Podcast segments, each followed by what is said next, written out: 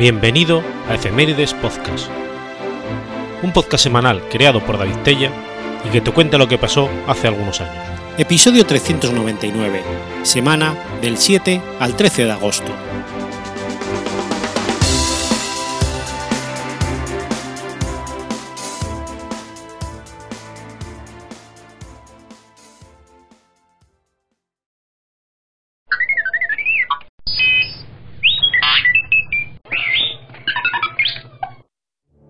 7 de agosto del 461. Muere Mayoriano.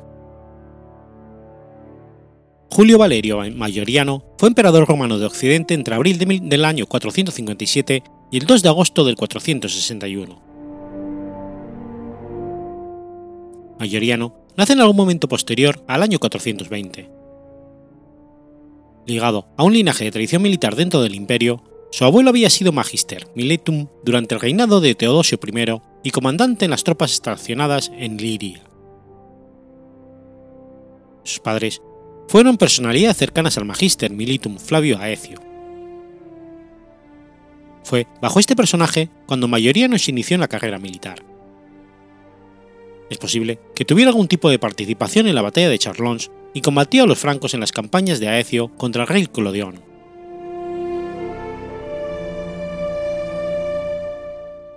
Para la década del 450, la influencia de Mayoriano había logrado ser lo suficientemente grande como para que el emperador Valentiniano III considerara casarlo con su hija Licinia Eudoxia. Valentiniano carecía de herederos y es posible que creyera que vinculando a Mayoriano con la familia real podría contrarrestar la gran influencia de Aecio. Esto chocó con los intereses del propio Aecio, que pretendía casar a su propio hijo, Gaudencio, con Licinia Eudoxia, posiblemente debido a las intrigas del Magister Militum. Mayoriano fue expulsado de la corte.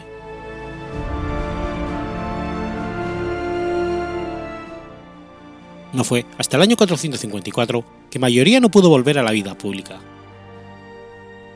Ese mismo año, el emperador asesinó a Aecio, temeroso del gran poder que había ganado. El mismo Valentiniano sería asesinado por hombres leales a Aecio en el año 455 se desató una lucha sucesoria entre Mayoriano, el influyente senador pretorio máximo de Roma, y Dominio. Mayoriano consiguió el apoyo de la viuda de Valentiniano, de su hija y de Recimero. Sin embargo, Pretonio Máximo logró imponerse al forzar a la viuda de Valentiniano a casarse con él, siendo reconocido emperador por el Senado romano. Se ganó la lealtad de Mayoriano al nombrarlo Comes Domesticorum, comandante en jefe de la Guardia Imperial. Para su desgracia, su gobierno duró muy poco, pues los vándalos de Genserico, al enterarse del asesinato de Valentiniano, desembarcaron en Italia y marcharon hacia Roma, saqueándola ese mismo año. Bretonio Máximo fue sucedido por el noble galo-romano Abito, el cual fue proclamado emperador con el respaldo de los visigodos, siendo reconocido in asemtia por el Senado.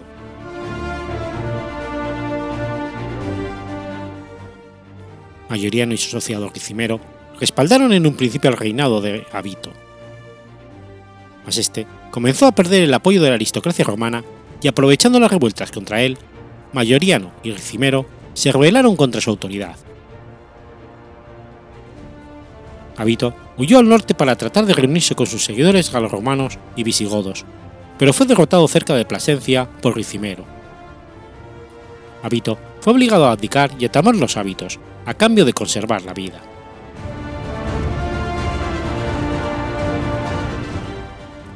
Corría el año 457 y la falta de autoridad reinaba en el imperio occidental. El emperador oriental marciano había fallecido, de manera que existía un vacío de poder. El nuevo emperador de Oriente, León I, no designó a nadie para el trono, aunque sí recompensó a Mayoriano y Ricimero, otorgándoles a ambos el título de Magister Militum y al segundo el título de patricio. Aprovechando la situación de debilidad, los alamanes penetraron a través de Grecia invadiendo Italia. Mayoriano envió al Comesburgo al mando de un ejército que lo derrotó cerca del lago Maggiore. La victoria fue atribuida a la acción de Mayoriano y el 1 de abril fue proclamado emperador por el ejército a las afueras de Ravenna. En un principio León I se negó a aceptar el nuevo puesto de Mayoriano, posiblemente porque deseaba reinar en solitario. Sin embargo, llegado el año 458, parecía haber reconocido su autoridad, en tanto ambos ejercieron el consulado conjuntamente en dicho año. En el año de su ascenso como emperador, lo cierto es que la autoridad del Imperio Occidental se limitaba a la península itálica. Desde la deposición de Abito, una gran parte de la aristocracia galorromana seguía reconociéndolo como el auténtico emperador. Los visigodos tampoco aceptaban su mando y se habían apoderado de gran parte de Hispania, y el norte de África seguía en posesión de los vándalos, los cuales bloqueaban el tráfico marítimo romano del Mediterráneo.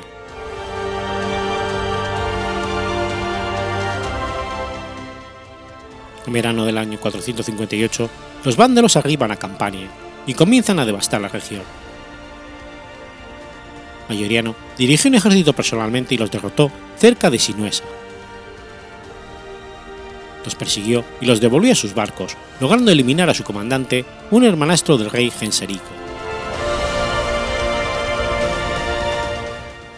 Tras consolidar su posición en Italia, Mayoriano se decidió a recuperar el control sobre la Galia.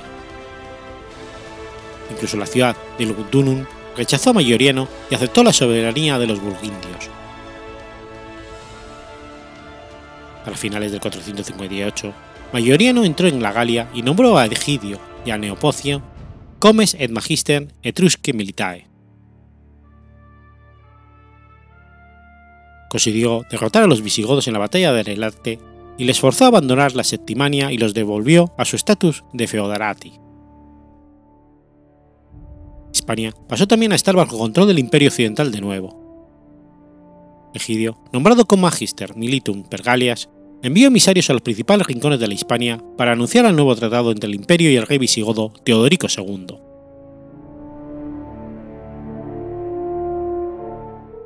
Mayoriano penetró después en el valle del Ródano y derrotó a los burgundios, recuperando el control sobre el Ictunum y acabando con las vaguadas de la región. El siguiente objetivo de Mayoriano fue la recuperación del norte de África, esta provincia había pasado a manos de los vándalos después de que estos los conquistaran en tiempos del emperador Honorio. Tras tomar Cartago, los vándalos se hicieron con la importante flota allí estacionada y comenzaron a realizar racias sobre la costa italiana y las islas del Mediterráneo, y a paralizar con sus incursiones el comercio marítimo.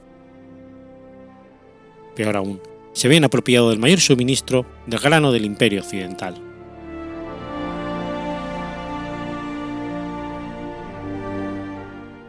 Acorde a lo relatado por el historiador Procopio de Cesarea, Mayoriano visitó África disfrazado para conocer de primera mano el potencial de los vándalos y se presentó como emisario del imperio ante Genserico. Mayoriano construyó una flota de 300 buques para la reconquista de África. Mayoriano envió al Comes Marcelino, gobernador de Dalmacia, con un ejército compuesto por unos para recuperar el control de Sicilia, que había sido tomada por los vándalos. Hasta entonces, Marcelino había sido independiente de facto y no reconocía la autoridad de Mayoriano.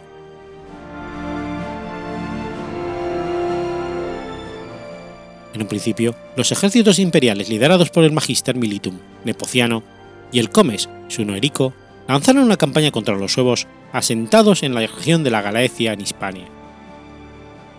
Después Mayoriano partió hacia Tolosa, donde en mayo del año 460 firmó una alianza con Teodorico II. Genserico, temeroso de una invasión imperial, trató de firmar la paz con Mayoriano, pero este rechazó cualquier tratado. Genserico se preparó para un posible desembarco, arrasando la provincia de Mauretania y haciendo acopio de naves.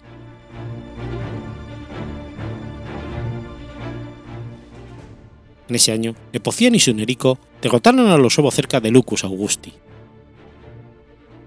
A principios del año 461, Mayoriano penetró en Hispania con un ejército, pasando por César Augusta, donde celebró una ceremonia de Adventus y llegó a Cartaginense, donde su flota se reunió en el Portus Ilicitanus. En la batalla de Cartagena, los vándalos consiguieron destruir la flota romana gracias a traidores dentro de las filas romanas, destruyendo o capturando la mayor parte de la flota.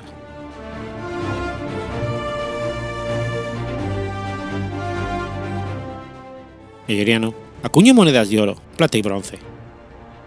El emperador fue representado con un yelmo, lanza y escudo y un cristomón. Los primeros sólidos acuñados se realizaron probablemente en Rávena, empleando los modelos del antiguo emperador Honorio, representando conjuntamente a Mayoriano y a León I para conmemorar la aceptación de León I en su gobierno.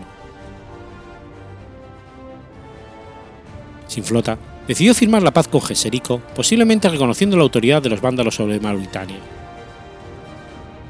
En su camino de regreso a Italia, Mayoriano se detuvo en Arelate.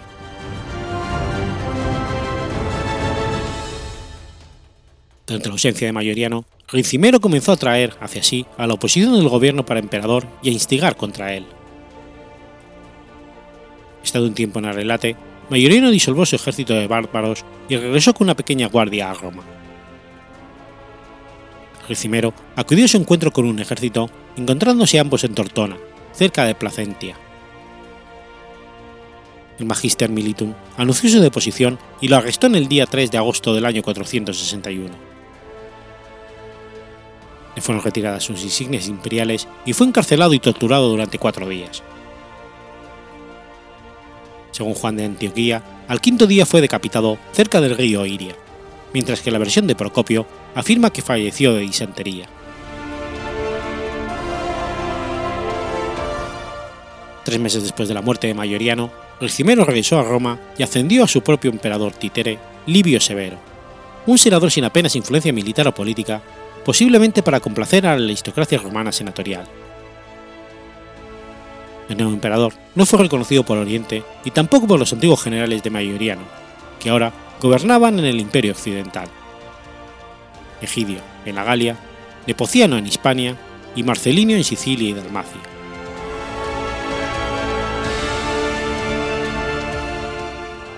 Mayoriano fue el autor de un gran número de leyes, recogidas en el Código Teodasiano. Redujo todos los impuestos y su tasación futura fue puesta en las manos de los funcionarios locales. Restableció la institución de los defensores, que debían proteger a los pobres e informar al emperador de los abusos cometidos en su nombre. La práctica de tirar abajo los monumentos antiguos para utilizarlos como material de construcción fue prohibida terminantemente. También aprobó leyes contra la ordenación obligatoria y los votos de celibato prematuros.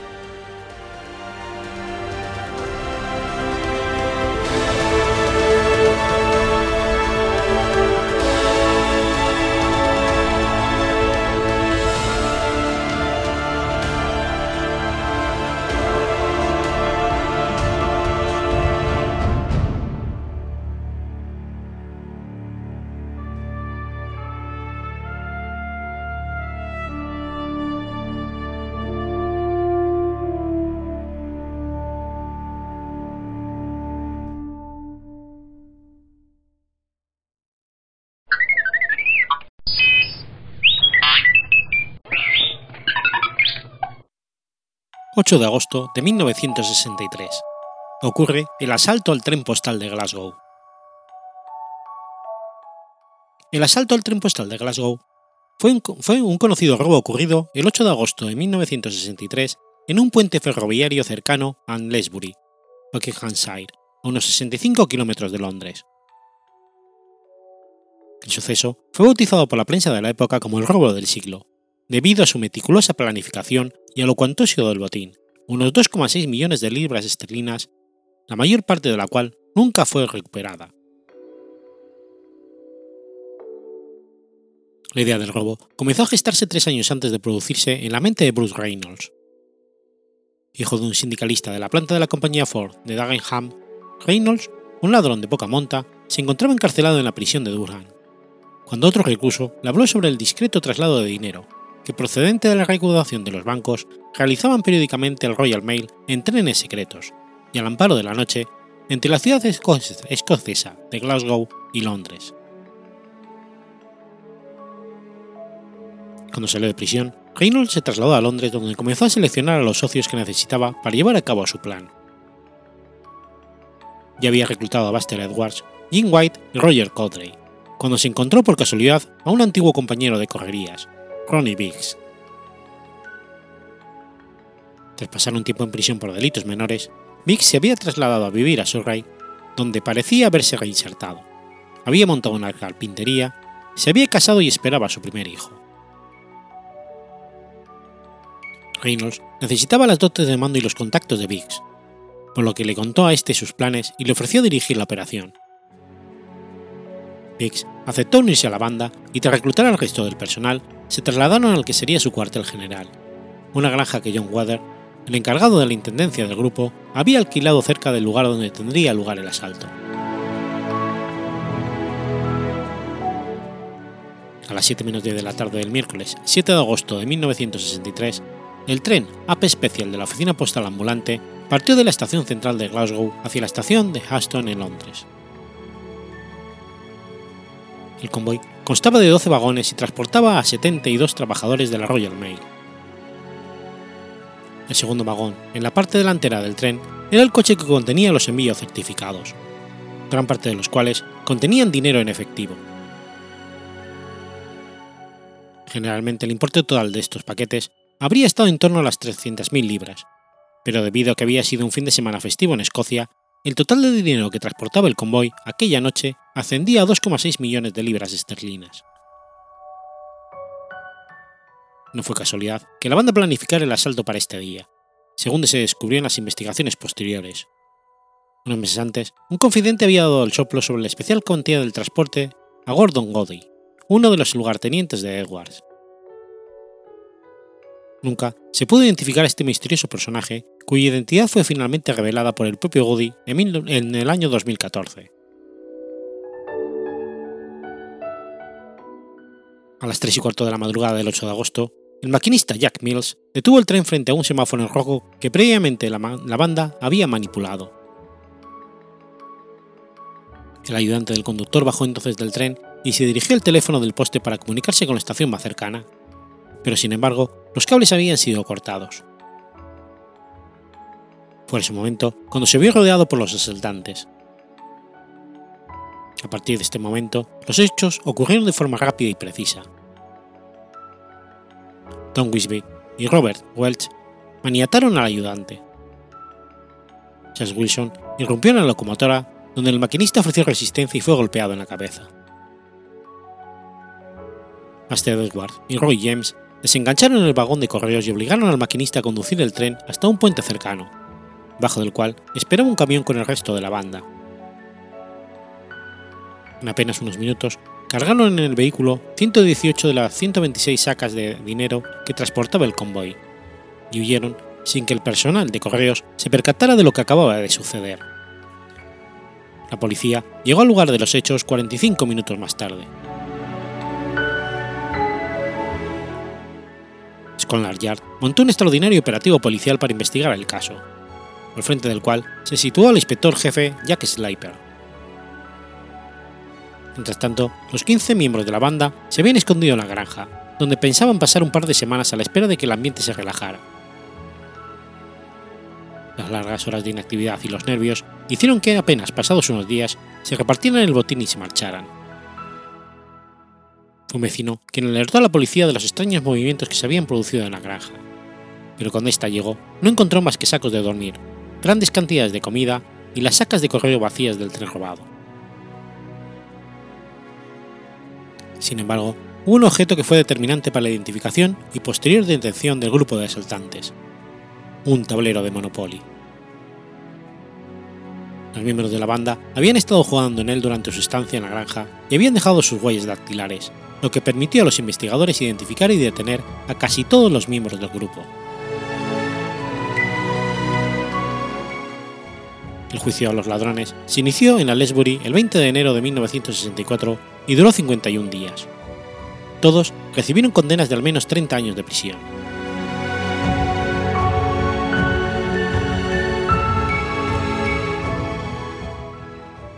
Reynolds, considerado el principal ideólogo del robo, nació el 7 de septiembre de 1931 en Londres. Quedó huérfano de madre cuando contaba tan solo cuatro años. Llevó una vida turbulenta al lado de su padre y su madrastra, por lo que finalmente se crió con sus abuelos.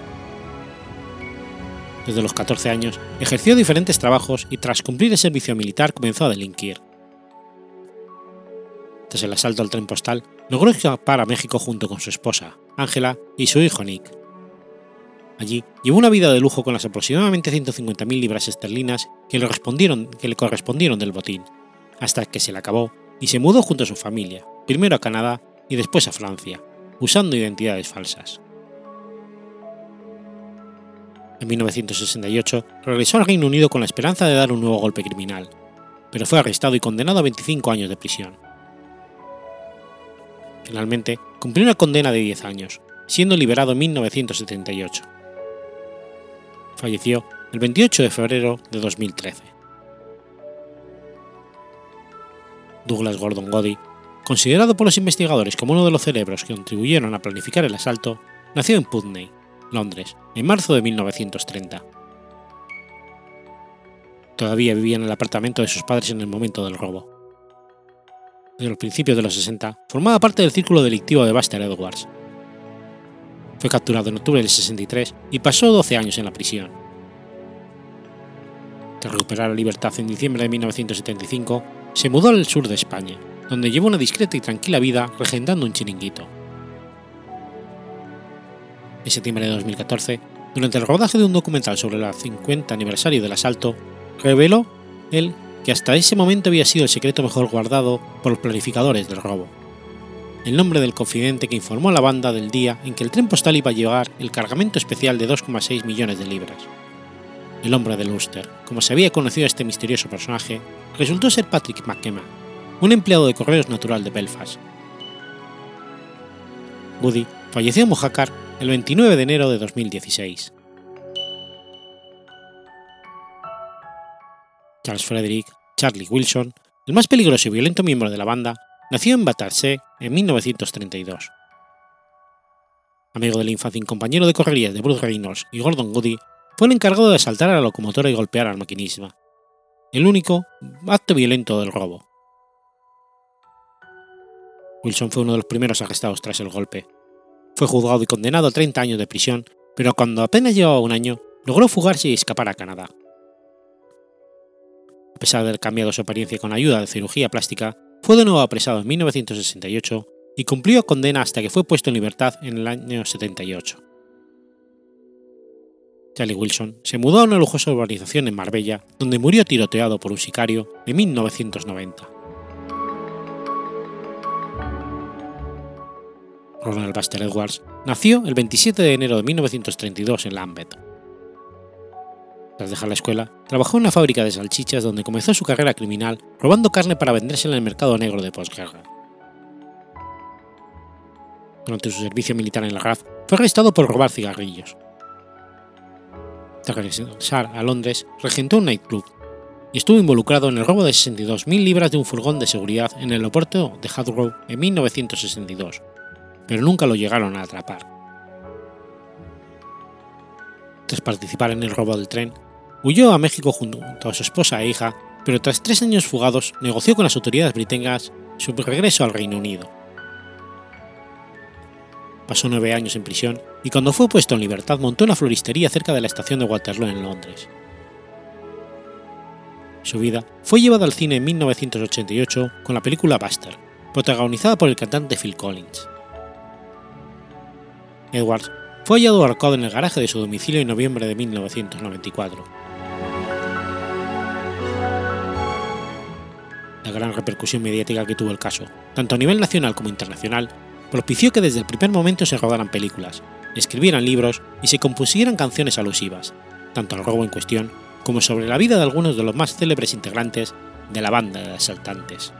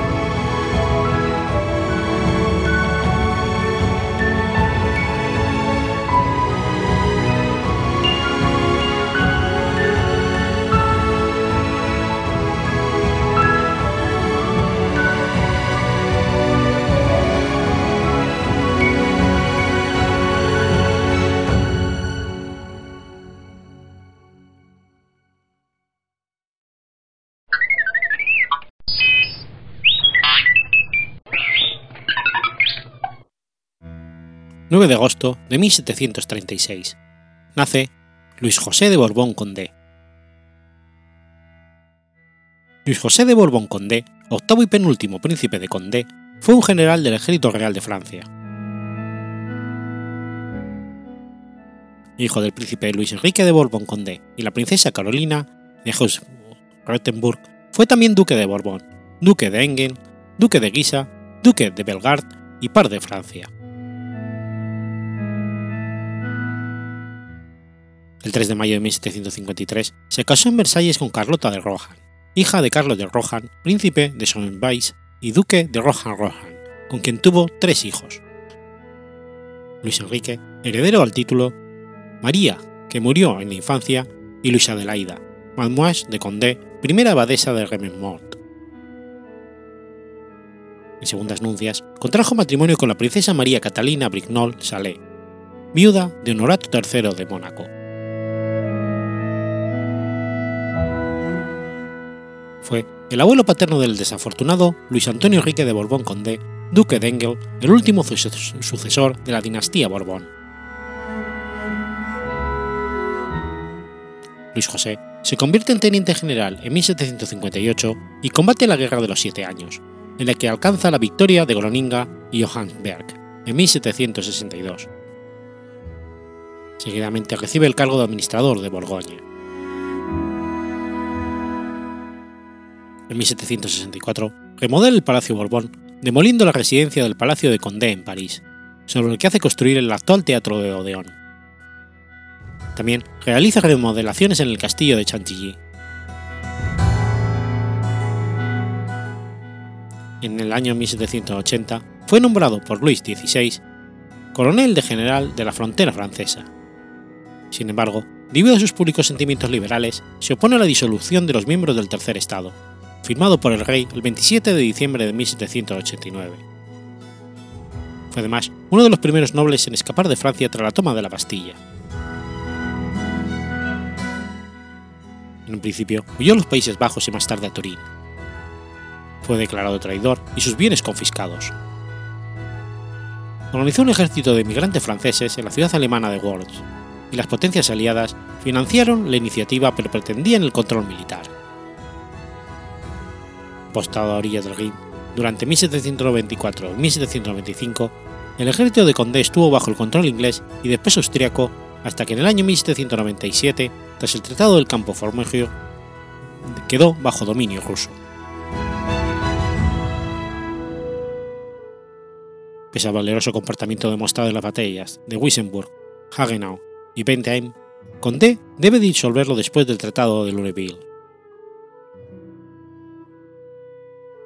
En 1800 se instala en Gran Bretaña con su hijo en la ciudad de Basten mantiene una correspondencia secreta con los realistas residentes en Francia y en particular con el general Jean-Charles Pichereau. Una vez descubierto, le costó a Pichereau una condena en la Guayana francesa y más tarde la vida. Con la restauración, volvió a Francia en 1814 y Luis XVIII de Francia le entregó el cargo de maestre de Francia que le había sido suspendido durante el periodo republicano y el primer imperio.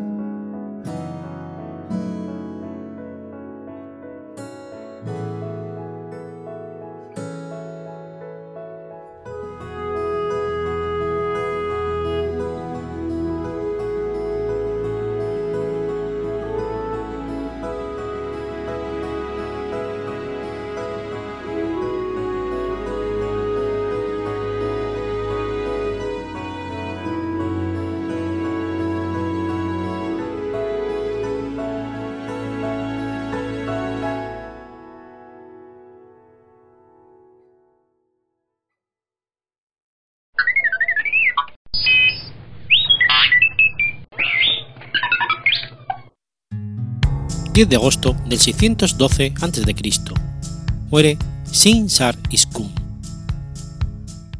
Sin Sar Iskun fue el último rey asirio que gobernó en Ninive, la capital imperial.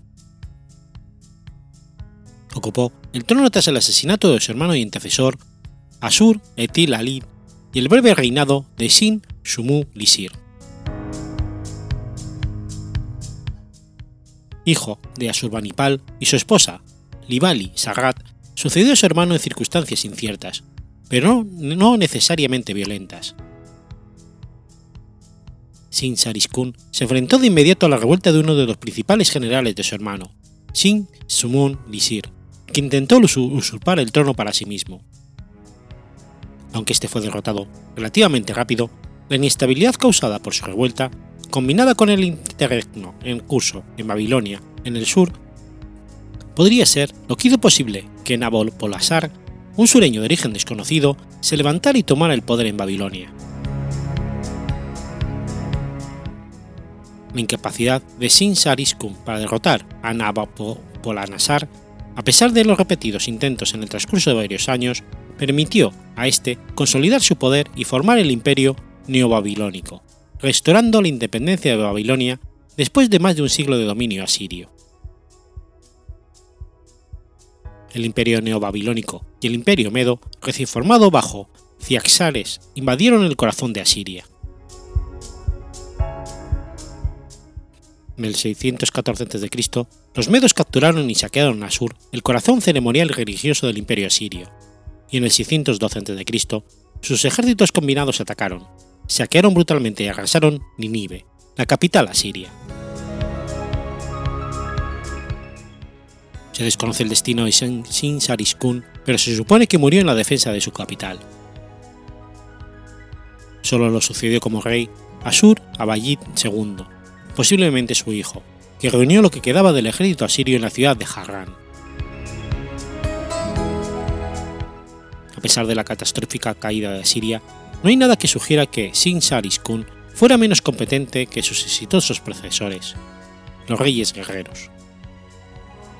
Empleó las mismas tácticas que sus predecesores y parece haber utilizado sus fuerzas de manera racional y estratégica, luchando completamente en línea con la guerra asiria tradicional, lo que condenó a Asiria podría haber sido, en cambio, la falta de un plan defensivo efectivo para el corazón de Asiria, que no había sido invadido en 500 años, combinado con tener que enfrentarse a un enemigo que pretendía destruir a Siria por completo en lugar de, simplemente conquistarla. Heredó un imperio que se venía a pique tras la rebelión de Babilonia y las continuas luchas internas. Al inicio de su reinado se metió a los rebeldes asirios que asesinaron a su hermano, acabando con la guerra civil. La nueva crónica refleja un cambio en la relación de fuerzas. En adelante son las tropas babilónicas las que toman la iniciativa, remontando el valle del Éufrates y después el Tigris, para llevar a los asirios hasta el pequeño Zaf. En la campaña siguiente sitiaron la antigua capital asiria, Asur.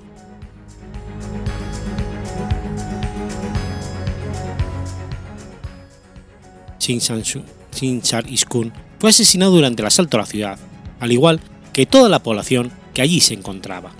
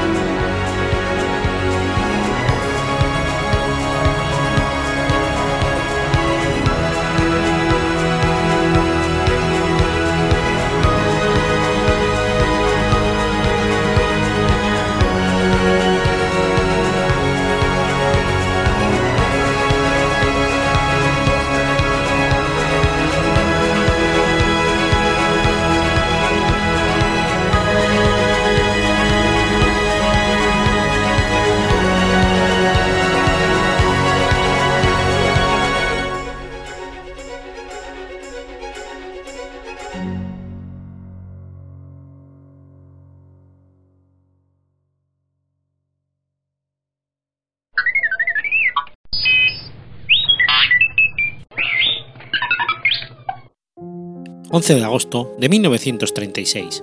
Parte de Jaén, el primer tren de la muerte. Se conoce como trenes de la muerte a unos sucesos luctuosos ocurridos al comienzo de la Guerra Civil Española en la zona republicana, cuando dos trenes de presos que partieron de la ciudad de Jaén los días 11 y 12 de agosto del 36 con destino a la cárcel de Alcalá de Henares fueron interceptados por grupos de milicianos armados en un apeadero cercano a Vallecas y asesinados muchos de los detenidos. En julio de 1936, una parte del ejército se sublevó contra la Segunda República, lo que acabaría derivando en una guerra civil. En muchos lugares se desencadenó una fuerte represión contra los partidos de la República o contra aquellos que hubieran votado al Frente Popular en las elecciones de febrero. Frente a esta violencia en la facción sublevada, en la zona republicana también se desencadenó una oleada de violencia contra todos aquellos considerados como fascistas y enemigos de la República o de la Revolución por el simple hecho de su filiación política o su catolicismo. Las autoridades republicanas, sin embargo, no compartían esta represión incontrolada.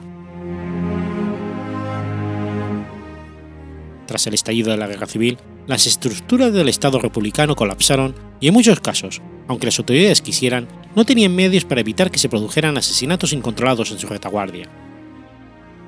Esta situación se mantuvo durante las primeras semanas de la contienda. Desde el inicio de la guerra, se efectuaron multitud de detenciones en diferentes lugares de la provincia de Jaén, de personas acusadas de simpatizar con la rebelión militar. A estos se sumaron presos procedentes de Adamuz que habían sido detenidos tras la ocupación de la localidad por las tropas del general José Miaja.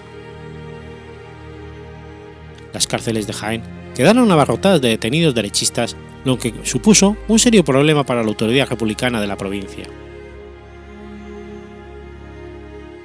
Ya en la noche del 30 de julio, unos 48 derechistas terratenientes locales fueron linchados en la cárcel de Úbeda por una multitud violenta que había asaltado a la prisión. A principios de agosto, la Catedral de Jaén, que estaba siendo utilizada como cárcel, hacinaba a unos 800 detenidos. El gobernador civil de Jaén, Luis Ríos Zunón, preocupado por el hacinamiento de los presos y por las posibles sacas por parte de los elementos incontrolados, habló con el director general de prisiones, Pedro Villar Gómez, para poder trasladarlos a la cárcel de Alcalá de Henares. Tras obtener su visto bueno, organizó varias expediciones ferroviarias que debían trasladar a los presos a la cárcel de Alcalá de Henares. El 11 de agosto fue trasladada la primera expedición que contaba con 322 presos escoltados por 40 o 50 guardias civiles y milicianos. Fueron llevados en camiones hasta la estación de Speyluy, donde subieron a un tren, llegando a Madrid al día siguiente. Durante su recorrido, el tren fue recibido por multitud hostiles por cada estación que pasaba y algunos de los detenidos fueron atacados o amenazados por las masas congregadas en los andenes. El tren llegó a la estación de mediodía de Madrid sin novedad. Cuando el tren volvió a ponerse en marcha para continuar el viaje, este fue detenido por el ferroviario Basilio Villalba Corrales, a la sazón jefe de las milicias ferroviarias que operaban en el sector de Atocha. 11 de los detenidos, principalmente terratenientes y figuras prominentes de la derecha, fueron sacados del convoy por los milicianos a las órdenes de Villalba Corrales, y tras ser llevados a una tapia situada en las cercanías, fueron asesinados. El segundo tren partió de Jaén a las 23 horas del día 12 de agosto con 245 presos escoltados por 50 guardias, a las órdenes del alférez Manuel Hormigo Montero. Esta vez, el tren evitó su paso por Atocha, para evitar que se repitiera lo sucedido el día anterior. Cuando el convoy estaba acercándose a la madrileña estación de Santa Catalina Vallecas, un grupo de milicianos anarquistas paró el convoy y desenganchó la locomotora. Tanto el jefe de estación como el oficial que mandaba la dotación de escolta del convoy hablaron por teléfono con el director general de seguridad, Manuel Muñoz Martínez informaron del incidente y de que los anarquistas habían instalado tres ametralladoras a la altura del pozo del tío Raimundo, y que estos habían amenazado con disparar a los guardias civiles si no se marchaban. Manuel Muñoz, impotente y sin medios a su disposición para poder atajar aquella situación, autorizó a la Guardia Civil a retirarse del lugar. Más adelante explicaría que la poca autoridad que aún conservaba el gobierno se vendría abajo si las exiguas fuerzas de orden público acababan siendo arrolladas en un enfrentamiento con el pueblo armado. Tras retirarse las fuerzas del orden, los milicianos comenzaron a ejecutar a gran parte de los presos que transportaba el tren. Fueron asesinadas 193 personas en grupos de 25.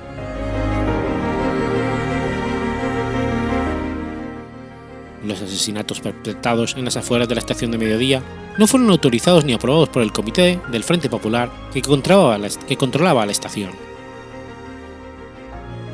Estas matanzas fueron autorizadas por el Gobierno de la República con el consentimiento muy probable del presidente del Gobierno, casi con certeza del ministro de Gobernación y sin ningún género de dudas del director general de Seguridad. Sin embargo, ni Basilio Villalba Corrales ni los asesinos del segundo convoy ferroviario llegarían a ser condenados por sus crímenes. Cuando el gobernador civil de Jaén se enteró de lo ocurrido, desolado ante los asesinatos perpetrados, presentó inmediatamente su, su dimisión.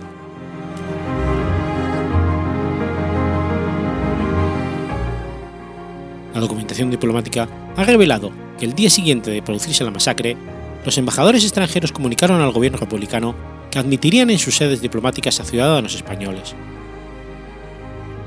Todos los gobiernos excepto México, Turquía y Argentina autorizaron a sus embajadores a marcharse de España, si bien finalmente no lo hicieron pensando en la protección que debían a sus súbditos.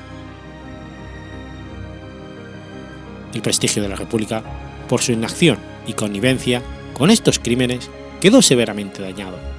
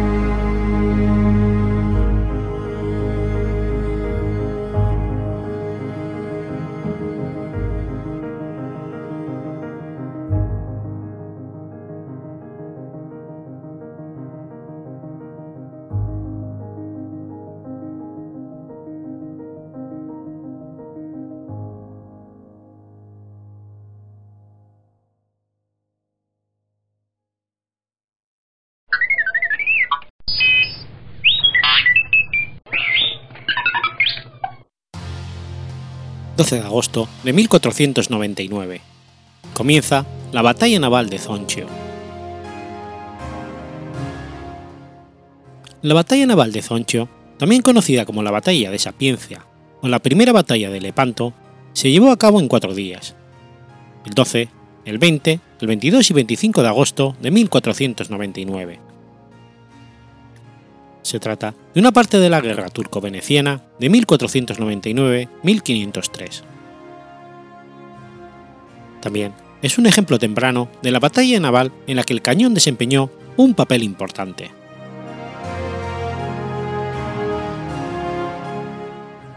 En enero de 1499, Kemal Reis zarpó de Estambul con una fuerza de 10 galeras y cuatro de otros tipos de buques, y en julio de 1499 se reunió con la enorme flota otomana, que fue enviada a él por el cabo Zoncho y se hizo cargo de su comando con el fin de librar una guerra a gran escala contra la República de Venecia.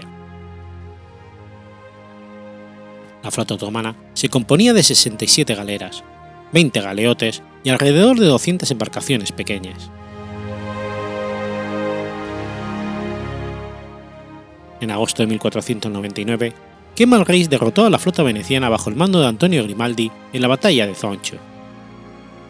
Fue la primera batalla naval en la historia con cañones utilizados en los barcos, y se llevó a cabo en cuatro días.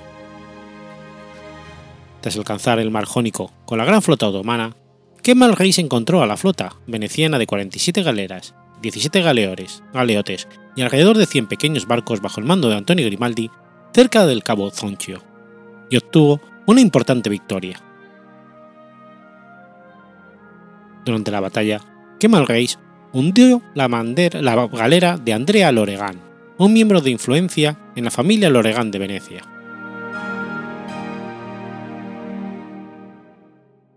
Antonio Grimaldi fue atrapado el 29 de septiembre pero fue liberado. Más tarde se convirtió en el Dutch veneciano en 1521. El sultán otomano Villacid II dotó a Kemal Reis de las 10 galeras venecianas capturadas que estacionó su flota en la isla de Cefalonia entre octubre y diciembre de 1499.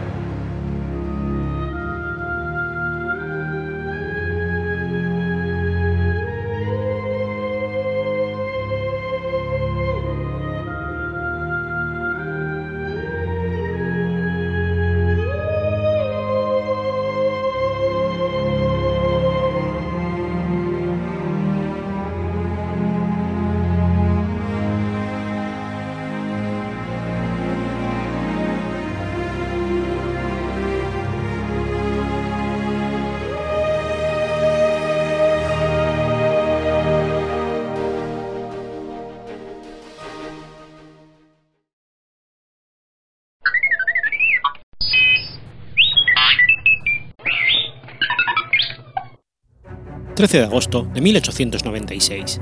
Muere John Everett. John Everett Millais fue un pintor e ilustrador inglés, destacado en el arte romántico, miembro fundador de la Hermandad de Prerafaelita. Millais nació en Southampton, en el seno de una familia originaria de la isla de Jersey. Fue un niño prodigio que pintaba desde los cuatro años y se le consideraba poseedor de un talento poco común. Por esta razón, cuando tenía siete años su familia se trasladó a Londres para poder ofrecer una buena educación artística a su hijo. Su prodigioso talento para el arte le valió una plaza en las escuelas de la Royal Academy con solo 11 años. Durante su permanencia en esta institución, conoció a William Holman Hunt y Dante Gabriel Rossetti, con quienes fundó la Hermandad Prerafaelita en 1848.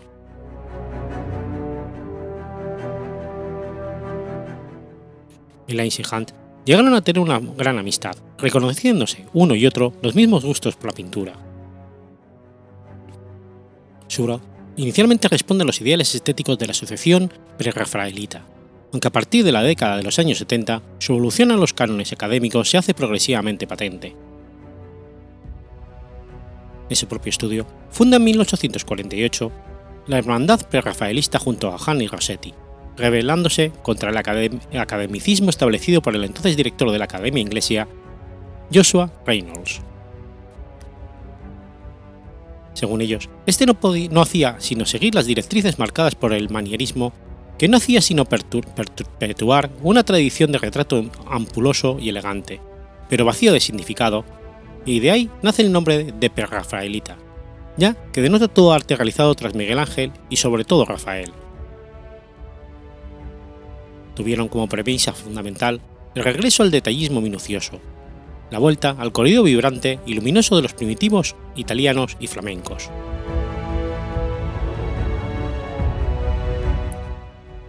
John Everett tiene tintes románticos hasta la sección inaugural que tuvo lugar en la casa de sus padres, y a la que asistieron el mismo John, Rossetti y Hunt, que como hemos apuntado anteriormente, fueron creadores del grupo, Todas sus obras de este periodo están realizadas con gran atención por los detalles, destacando a menudo la belleza y complejidad del mundo natural. Las pinturas como Ofelia, Milans creó superficies pictóricas densamente elaboradas basándose en la integración de elementos de la naturaleza. Este procedimiento ha sido descrito como una especie de ecosistema pictórico. También destaca su pintura hojas de otoño, donde retrató a sus cuñadas Alice y Sophie Gray, Fue exhibida por primera vez en la Royal Academy en 1856, donde John Ruskin, gran crítico, crítico de la época, la definió como la perfección de un crepúsculo. Este cuadro alcanzó gran fama a partir de su exposición y numerosos copistas replicaron esta y otras de sus obras. Dicho estilo fue promovido por el crítico John Ruskin, que había defendido a los prerrafaelistas de sus críticos. A través de su amistad con Ruskin, Millais conoció a la esposa de este, Effie Gray, que poco después posó para él en el cuadro Millais de Order de Relais. Millais y Effie terminaron enamorándose y en 1856, tras conseguir ella la anulación de su matrimonio con Ruskin, contrajeron matrimonio.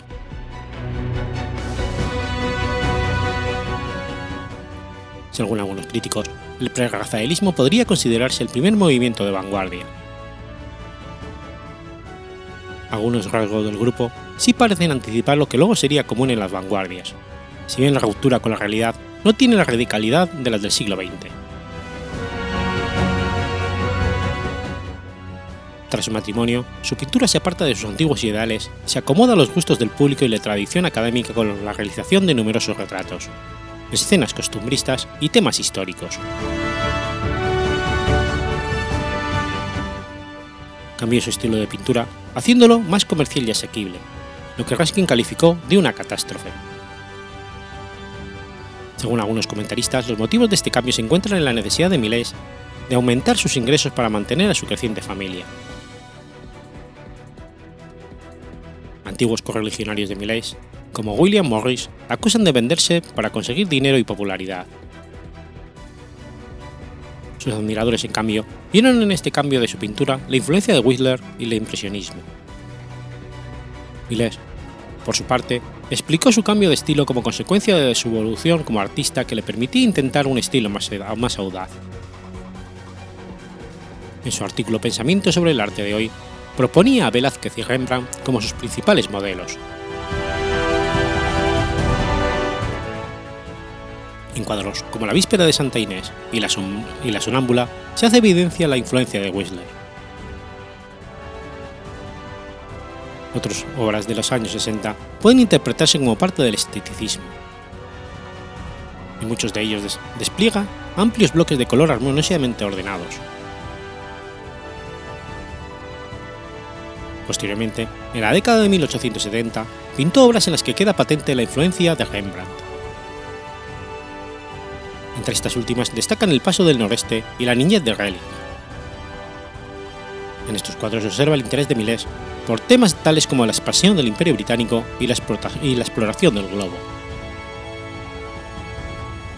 Su último proyecto fue un cuadro que representaba a un explorador blanco yaciendo muerto en el Beldez africano, contemplado con indiferencia por dos africanos. También es destacable en esta época su interés por la pintura de paisajes, para la que prefería lugares desolados e inhóspitos. El primero de estos cuadros paisajísticos, Frío Octubre, fue realizado en Perth, cerca de la casa natal de su esposa. En Perthshire pintó otros muchos cuadros cerca de Dunkeld, donde Millais iba cada otoño para cazar y pescar. Tuvieron también gran popularidad sus cuadros protagonizados por niños como Charles Gripe y Burbujas, famosos por haber sido utilizados en los anuncios del jabón Pers.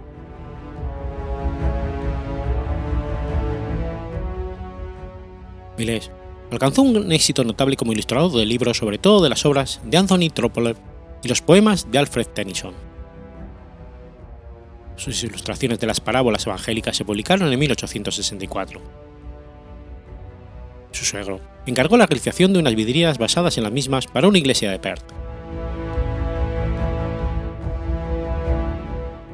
Everett fue elegido miembro asociado de la Royal Academy en 1853 y poco después admitido como miembro de pleno derecho. En la Academia tuvo muy activa participación. En 1885 se le otorgó el título de baronet, siendo el primer artista a obtener un título hereditario. Tras la muerte de Frederick Clayton en 1896, Everett fue elegido presidente de la Academia pero falleció ese mismo año de cáncer de garganta.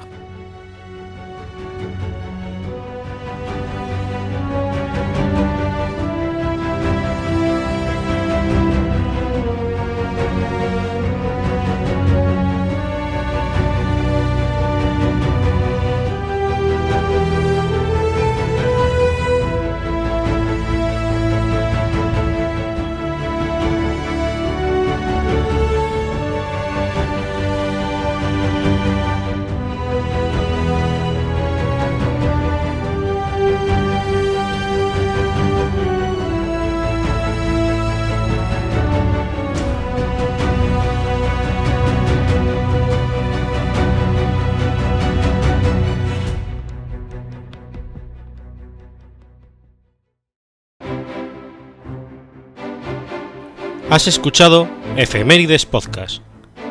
Si quieres ponerte en contacto conmigo, puedes hacerlo por Twitter a la cuenta arroba o mi cuenta personal, arroba telladavid, o por correo electrónico a la dirección efemeridespod.gmail.com. También puedes visitar la página web efemeridespodcast.es.